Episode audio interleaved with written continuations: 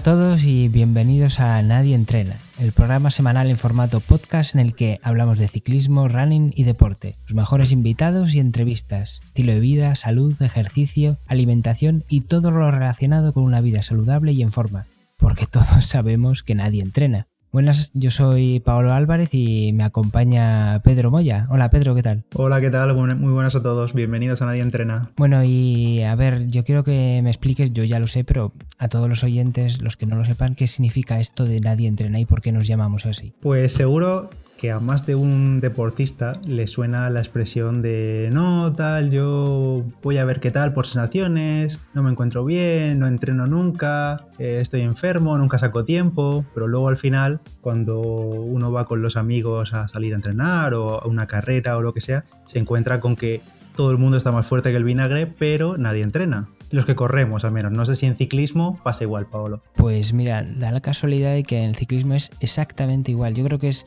una de esas cosas que hay en común entre el ciclismo y los corredores, entre los ciclistas y los corredores, y yo creo que por eso nos, llamamos así. Y es que corre exactamente lo mismo, los, los, entrenamientos ilegales que nadie quiere que sepa que los haces y, y, realmente todo el mundo intuye que los haces y todo el mundo se escuda, no, estoy malo, no tengo tiempo, no puedo entrenar pero luego te encuentras con que sí, hacen esos entrenamientos ilegales, se buscan el tiempo de donde sea sin que nadie les veáis a entrenar. Y como tú dices, están muy fuertes. Luego el candadito en la actividad de Strava para que nadie lo vea, ¿eh? Hombre, hombre tú eres un experto en eso, Pedro. claro, luego se presentan, les ves vestidos de calle, que claro, esto es una cosa que en el ciclismo ocurre bastante, no tanto como los corredores, y es que eh, vestidos de calle cambiamos mucho con respecto a cuando estamos vestidos de ciclista. Sí, sí, y les ves sin las gafas, le ves toda la marca de, oso panda en los ojos y dices, madre mía, cómo viene de darle el sol. Viene de la mina. Sí, sí. Bueno, a ver, quiero que la gente te conozca un poco, porque claro, yo ya te conozco de hace bastantes años y que te conozcan un poco a ver cómo, cómo eres y quién eres. Te llamas Pedro Moya y bueno, ¿qué edad tienes? Hacenos una pequeña presentación. Edad tengo 26 años, 26 años, soy del 91 y empecé a correr aproximadamente, yo soy corredor y empecé a correr aproximadamente hace 6 años. Bueno, probablemente años atrás hubiese corrido, habría corrido alguna vez, pero nada, cosa ocasional. Vale, porque esa es una pregunta que tengo, porque hace 6 años empezaste a correr, pero ¿cómo, ¿cuándo lo empezaste a ver como un deporte? Es decir, entrenando, eh, que tuviste un plan de entrenamiento y y, con cierta competitividad. Es decir, ya te apuntabas a carreras y querías marcar algún registro más o menos modesto, pero ya tenías un objetivo. Sí, pues yo la verdad que me lo tomé un poco con calma porque yo empecé a correr como a principios de 2011 pero empecé, estuve unos meses y luego lo dejé y en 2012 fue cuando lo retomé de nuevo y cuando empecé a entrenar, entrenar de verdad para decir, oye, voy a correr, quiero correr mi primer 10K, mis primeros 10 kilómetros en carrera oficial. Y eso fue en julio de 2012 y la carrera fue en septiembre, septiembre de ese año. O sea que julio y agosto y mitad de septiembre fue cuando me puse en serio a entrenar de verdad. ¿Y qué tal te fue ese primer bautizo de 10K? Eh, pues la verdad que lo sufrí porque además hacía bastante bastante calorcillo por esa época y lo sufrí, pero aún así lo disfruté bastante. Y además me acuerdo con mucho cariño de esa carrera porque fueron muchos amigos, muchos amigos a verme y demás. Y oye, tampoco fue mal, ¿eh? O sea, fue un ritmillo de tranquilo, pero estuvo bien, estuvo bien. Yo la verdad que guardaría con mucho cariño en la memoria esa primera carrera porque, no sé, a mí en, mi caso también fue muy emocionante. Yo creo que para todo el mundo, porque claro, te entra un subidón de la leche. Sí, sí, sí. sí. La primera vez que compites así lo puedes hacer mejor o peor, pero bueno, esa, esa emoción no te la quita nadie. A ver, una, una pregunta así un poco más rara.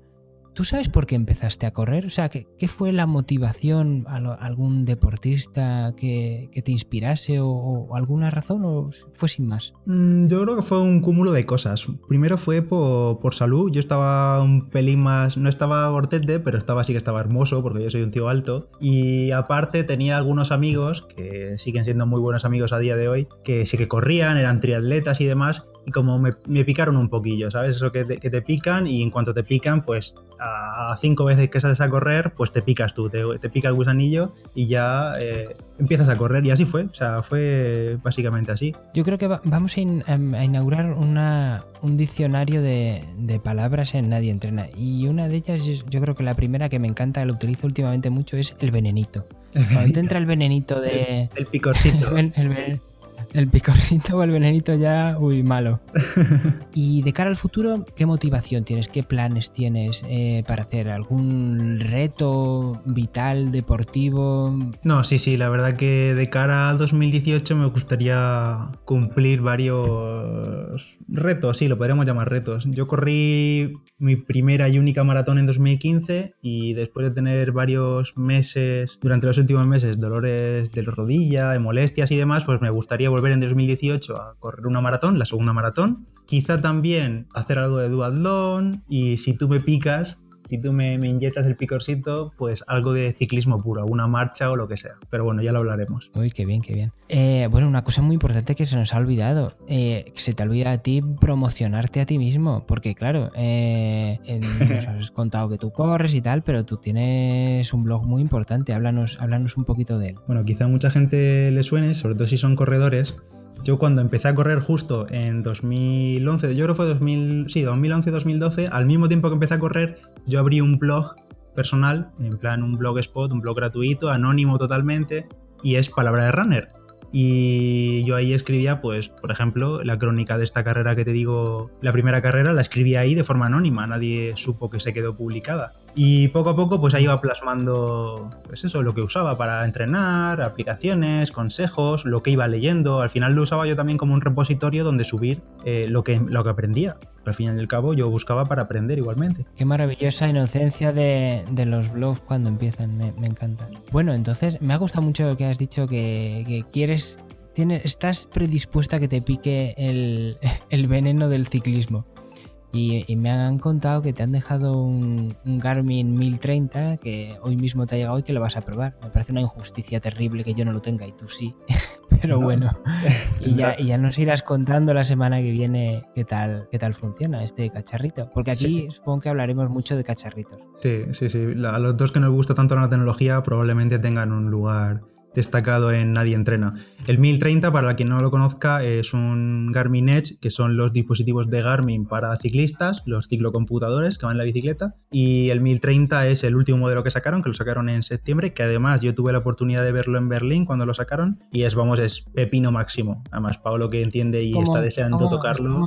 los iPhone de los cacharros para ciclistas. Además está más centrado ahora en navegación por rutas y demás. Y bueno, ya os iré contando durante las próximas semanas cuando lo vaya toqueteando. Si tenéis alguna pregunta, por cierto, sobre el 1030 o sobre cualquier tipo de tecnología, también os la podéis dejar en los comentarios del podcast o en redes sociales si queréis. Claro, una cosa que quería decir y que me ha llevado lo que el por qué empezaste tú, por qué se empiezan los blogs y hablaba de la inocencia, de cómo se empieza un blog eh, sobre este programa o podcast, como lo queráis llamarlo. Y en realidad la primera razón por la que una persona anónima empezaba un blog, o bueno, supongo que ya no se lleva tanto eso de hacer un blog, ahora te haces Instagramer o YouTuber, era porque tenías la sensación de que querías contar algo que todavía no se estaba contando y, y, ser útil para alguien como tú. Y yo creo que es un poco también lo que queremos hacer, o por lo menos lo que yo quiero hacer con, con Nadie Entrena. Hay muchas cosas que yo sé dentro del mundo del ciclismo, después de 12 años creo que llevo montando, informarme mucho y, yo quiero contarlas a la gente y ser, ser útil y,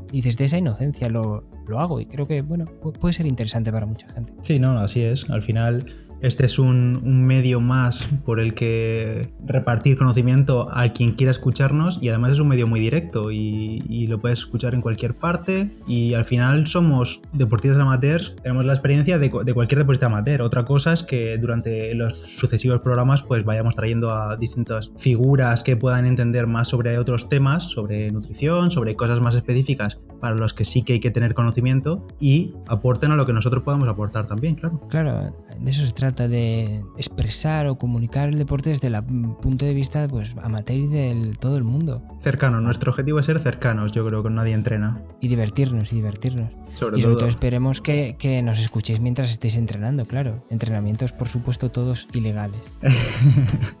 bueno, entonces pasamos a ti ya, ¿no? Ya sabemos bastante de, de mí, de Pedro. Ahora hay que saber un poco más de Paolo. Eh, preséntate por encima. ¿Qué edad tienes? A ver, Paolo. Yo ya he entrado en esa edad en la que me cuesta decirlo. Ya, no lo dices. Todavía, pero, ya, pero ya me empieza. No, siempre sí lo digo. Me llamo Paolo Álvarez y tengo 32 años. Y bueno, como he dicho hace un momento, llevo como unos 12 años así montando más o menos en serio en bici. Digo en serio porque hombre, todo el mundo ha montado antes en bici desde que era pequeño, todo el mundo ha tenido alguna relación con la bici, sobre todo en verano, como era mi caso. Yo, por ejemplo, a no ser que fuese verano, yo no montaba en bici porque vivía una ciudad donde era complicado montar en bici, pues no, no me apetecía. Pero en verano sí, sí tenía muchísima afición y me tiraba todo el verano entero con la bici para arriba y para abajo, no solo como medio de desplazamiento, como utilizaban muchos niños, sino que yo me iba a hacer excursiones por ahí, me acompañase alguien o no. Siempre intentaba timar a algún amigo para que me acompañase a hacer alguna locura por ahí, pero en plan irme lejos.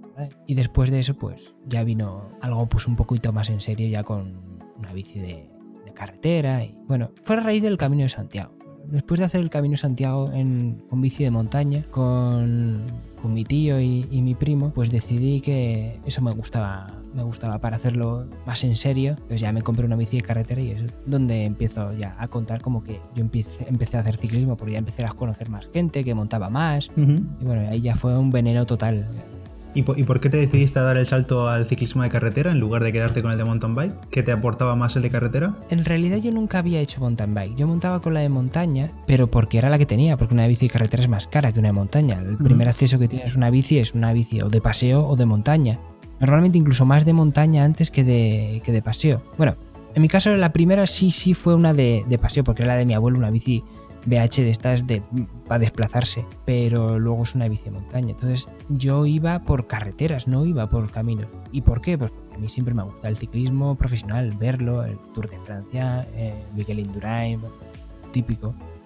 y, y, a raíz de eso, pues a mí siempre me había gustado verlo, pero hacerlo, pues no sé, nunca, ya te digo, en verano lo practicaba, pero no iba más allá. Y fue a raíz del Camino de Santiago que me di cuenta que podía hacer muchos kilómetros y que no me cansaba del todo, pues bueno, pues vamos a darle una oportunidad. Y realmente vi que era algo que te engancha y que te gusta muchísimo. Y en estos 12 años que han pasado, Ah, imagino que habrás tenido tiempo para hacer bastantes miles de kilómetros. ¿Cuál ha sido así la experiencia que más te ha marcado a nivel ciclista, claro? Mm, buena pregunta, porque la verdad es que no lo sé cuál es la que más me ha podido marcar. Quizá, como te decía, la primera carrera, en realidad no es una carrera, pero la primera marcha en la que, hice me, marcó mucho porque me encantó, me encantó hacerla. Fue la Quebrantahuesos del año 2006 o 2007, no recuerdo.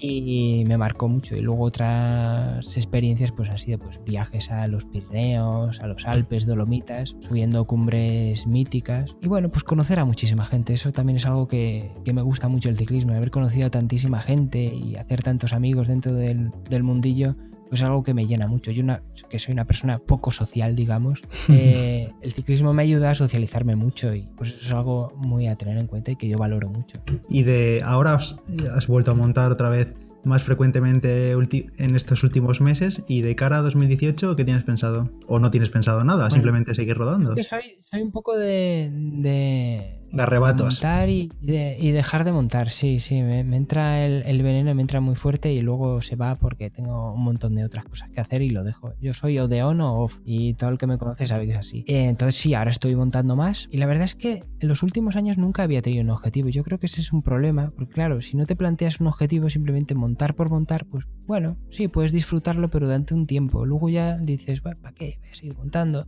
los líos del día a día y el trabajo, pues al final te terminan comiendo y, lo terminas dejando, como era mi caso. Así que para 2018 todavía no tengo un objetivo, pero tengo la firme convicción de buscarme uno para que no me ocurra lo que me ha ocurrido otras veces, de dejar de montar porque no tenga un objetivo. Claro. Entonces, en próximos capítulos yo mm, os diré a todos qué objetivos voy a tener y, lo sabréis. Una cosa que podríamos hacer con, la, con los que nos escucháis podría ser que nos recomendasen carreras, si fuesen de, correr, o marchas o quedadas eh, cicloturistas en toda España, que nos recomendasen cuáles han sido sus experiencias y si, oye, si ahora mismo nos animamos y viajamos a otra punta de España, si merece la pena. Por supuesto. Yo hace un montón de tiempo que no hago ninguna marcha. Tuve unos años que iba, era como el baúl de la piquer, iba de un lado para el otro haciendo marchas y he hecho bastantes marchas todas las más famosas de España. Pero hace ya años que no. Es que también de hace unos años esta parte se ha vuelto un poco a mi modo de ver, un poco peligroso algunas marcas. Bueno, esto ya lo detallaremos en algún programa más adelante, pero, pero bueno, sí, por supuesto, estamos abiertos a que nos digáis un montón de marchas que las hay preciosas por toda la geografía española y de carreras de correr lo mismo. Que nos recomienden alguna especial por, porque vaya por un sitio bonito, porque tenga mucha gente, no lo sé, por lo que sea. Bueno, una cosa importante, aquí como estáis viendo, eh, Pedro es corredor y yo soy ciclista, pero justo cuando se nos ocurrió la idea de hacer este programa, nos lanzamos un reto mutuamente y era que yo empezaría a correr y él empezaría a montar un poquito más en bici, aunque él ya montaba un poco más en bici. Y bueno, pues vamos a ir contando qué es lo que estamos experimentando en nuestro cuerpo con estos primeros entrenamientos, porque él, él me hace de entrenador a mí y yo lo hago de entrenador a él. Bueno, más o menos. sí, hombre, sí, es así. y bueno, te voy a hacer las primeras preguntas. A ver. ¿Cómo está yendo tus primeros entrenamientos con, la bici? En bici habías montado poco, ¿no? Eh, sí, yo en bici, bueno, como tú decías antes, eh, pues lo típico que sí que tienes una bici en casa, ya sea de, de montaña principalmente, y salías algún verano, en plan de más joven y tal, pero en serio, en serio, hace como un año y medio, dos años, sí que me, compré una bicicleta de carretera, porque no sé por qué, nunca había tenido bicicleta de carretera, pero sí que me atraía más la carretera que la montaña, y la compré, pero sí es cierto que no he salido demasiado, la verdad. No habré hecho más que mil o dos mil kilómetros en año y poco, o sea, he salido súper, súper poco. Más que nada porque me dediqué a correr o directamente a nada. La, dejé, ambas cosas. Ahora he vuelto a montar, sobre todo por, tus indicaciones y por, y por, tu, por tu guía, y porque soy un pesado, ¿no? Dilo. Sí, eso, bueno, venga, también es un poco pesado. O sea, un poco pesado. Y eso que no lo tengo delante, que me dice, oye, ha salido, ha salido ya, ha salido ya. Cada, en ocho horas me lo puedes repetir cuatro veces. Sal, sal, sal, que hace frío. Y ese es un problema ahora, el frío. Y lo, peor, y lo peor de todo es que luego estás viendo que estás mejorando un montón y no me lo estás agradeciendo. Es que esto me parece muy, muy, muy lamentable. No, no me lo estás agradeciendo. No, sí es cierto que en las primeras salidas, pues a ver, yo lo reconozco, yo soy un globero y Paolo lo sabe. O sea, yo soy un globerillo, pero 100%. Y bueno, Paolo, explica lo que es un globero porque no mucha gente sabrá el argot, sobre todo si son corredores, hay corredores que no saben argot ciclista. Es verdad, es verdad, es verdad. Un globero, digamos que dentro del mundo del ciclismo hay, hay escalas, de hay categorías, ¿vale? En realidad ser globero no es la más baja de todas. La más baja de todas es ser dominguero. Es una persona que va a montar en bici, a lo mejor por un carril bici o por ahí, que no, no utiliza la bicicleta como un medio de transporte, sino para salir a hacer ejercicio. Ese es el dominguero. ¿Vale? Esa es la escala más baja dentro del mundo del ciclismo. Que no tiene nada malo, simplemente pues bueno, es una denominación. No no es despectivo, claro. No, por, por, supuesto que no. El globero es el siguiente escalón, es una persona que ya tiene a lo mejor su bici ya de carretera, pintona, ha ido al Decathlon o a su tienda de confianza a comprarse su ropita básica y sale a, montar en bici, pero sin mucha pretensión. Entonces, ¿por qué se le llama globero? Pues porque normalmente se suele comprar la ropa como 5 o 6 tallas más grande y va como un globito, porque le va dando el aire, entonces se infla la ropa y va como un globo. Por eso se llama globero. Una persona pues, hace lo que puede, no va muy rápido en la bici, no sabe ir en grupo y bueno, pues es un poco patosillo. Pues eso era yo. eso, eso era y bueno, estás saliendo, estás saliendo de ello. Ya estoy en la, en la frontera con el siguiente nivel, que ya hablaremos de él. Pero bueno, yo estaba en ese nivel. Y nada, Pablo me ha estado guiando en estas últimas semanas o un mes y pico. El problema que llega ahora es el frío, que yo me llevo fatal con el frío. Y en la bicicleta todavía más, claro. Entonces, yo creo que tendremos que dedicar... Y en la de, carretera todavía más, claro. Todavía eso no te lo he dicho, pero es que, claro, es que la de carretera es bastante fastidioso. La de montaña todavía, como vas un poco más lento, vas resguardado por árboles, te refugias un poco más, pero la de carretera puede ser un poco puto. Sí, le tendremos que dedicar a esto eh, recomendaciones básicas para salir con frío, a, montar en bici y a correr, otras cosas. Tenemos que dedicar tiempo. Eh, pues el resto de semanas he estado mejorando, obviamente he estado mejorando y se nota, lo noto yo por ejemplo, más que a nivel físico, lo notas cuando estás repitiendo eh, el mismo recorrido en cada salida recorridos similares. Y claro, todos los ciclistas tenemos Strava, por supuesto. Tenemos aquí a Paolo, que es evangelizador de Strava. Algún día se me reconocerá. Espero que todos tengáis Strava, porque si no, mal vamos. Pero bueno, en fin. Entonces te das cuenta que vas pasando por los mismos sitios y los famosos segmentos de Strava pues vas mejorando tiempo, incluso mejoras tiempo el día que sales a rodar tranquilo, mejoras el tiempo de hace un mes que había salido a fuego, a fuego entre comillas, para mi nivel, y, aún así estás mejorando el tiempo. Entonces, pues son esos pequeños detalles en los que te das cuenta y luego, por supuesto, mejor recuperación a nivel muscular, más resistencia, mejor pulso, al final todo se nota, la verdad yo sí lo estoy notando, pero sí que es verdad que me sigue costando salir a montar. Vale, eh, cosas son las que crees que son más difíciles dentro del ciclismo, porque tú ya sabes que ya te dije cuáles son las que veo que claramente fallas. Pero ¿cuáles son las que tú crees que, te cuestan más? ¿Que me cuesta más? Pues mira, a mí lo, el tema de eh, rodar en grupo, o no solo rodar en grupo, sino engancharme a grupos, tener la, fuerza, no sé, si, no sé si se denomina fuerza, tú si me equivoco, corrígeme, pero eh, tener la fuerza de que te pase un grupo, una grupeta y engancharte a ella, obviamente va más rápido que tú, claro, y mantener el ritmo, sobre todo cuando vienen eh, subidas, que no es terreno llano, que es terreno con desnivel, a mí me cuesta una barbaridad, porque yo por mucho que haya corrido, las piernas es como, como que no me dan, no me dan, no me dan abasto y me quemo yo solo y acabo, me descuelgo y ya me quedo ahí, me muero ya solo, directamente, solo y abandonado. Sí, esto, esto es una de las cosas de las que yo había visto que, que fallabas y es muy importante dentro del mundo del ciclismo. Engancharte a una rueda y no soltarte aunque mueras. Esto en ciclismo es clave. ¿Por qué es clave? Porque eh, el rebufo es importantísimo y si tú te enganchas a una rueda pues vas a gastar menos energía, pero claro, mm. Para enganchar esa rueda tienes que sufrir y hay que saber sufrir y hay que engancharse ahí. Entonces te veo que fallas todavía ahí en los cambios de ritmo y en saber sufrir un poquito ahí para tener que engancharte a una rueda y no quedarte en tierra de nadie. Pero al final corriendo también supongo que si vas muy rápido el rebufo ayuda, mucho menor que en el ciclismo. Sí, sí, yo, creo que la ayuda es mucho, mucho menor. ¿eh? Te sirve más que nada como referencia de ritmo, igual que te sirve un globo en una carrera, pero al final el, el viento no se comporta igual, sobre todo en una cuando vas en bicicleta que tienes toda la inercia. Bueno, y Paolo, entonces yo he empezado a, montar en bicicleta o he continuado montando en bicicleta más asiduamente y tú has empezado a correr, cosa que no hacías antes. Tú sí que has empezado de cero totalmente. ¿Cómo han ido estas primeras semanas? Efectivamente, yo es que además es que correr, o sea, yo es que ni andaba, o sea, por, porque trabajo desde casa, entonces yo andar, o sea, poquísimo, no, no me gusta nada andar. Y correr, bueno, pues imagínate, menos, o sea, yo lo que es correr, poquísimo. Hace años es verdad que intenté correr y corrí, pues no sé, cuatro o cinco días y, lo dejé. Y ahora pues ya, eh, con solo por hacerte un poco de rabiar y, por el reto este del programa, pues digo, venga, hoy esta vez sí voy a empezar a correr y me lo voy a tomar un poquito más en serio. A pesar de que ahora no estoy muy en forma, pero bueno, la parte cardiovascular sí que la, la tengo. Entonces, bueno, eso es algo que tienes, pero claro, la primera vez es que da igual, que aunque tengas el corazón de una ballena, los músculos no tienen nada que ver y acabas destrozado. Y dices, madre mía, pero esto es muy duro. Pero ya el segundo día ya la cosa, la cosa cambia y, ya poquito a poco ya le voy pillando le voy pillando el truquillo esto de correr. Porque claro, al principio lo que me pasaba, y tú me decías es, pero corre más lento. Y yo decía, pero si es que yo no sé correr de otra manera. O sea, yo corro o no corro y ya está. Es lo mismo. Esto es on o off. Yo no sé poner un ritmo de de 7 minutos el kilómetro o de 4. Yo voy a lo que voy y ya está. Y ya poco a poco le voy pillando el tranquilo de que cómo poder ir más lento o más rápido. Me parece una tontería, pero es que a mí yo no, no sabía. El primer día, los primeros días no tenía ni idea. Yo, corría y ya está. De hecho, una sensación también que me ocurría es que, claro, acostumbrado tanto a ir en bici, pues me parecía que corriendo iba súper lento. Entonces yo quería ir más rápido.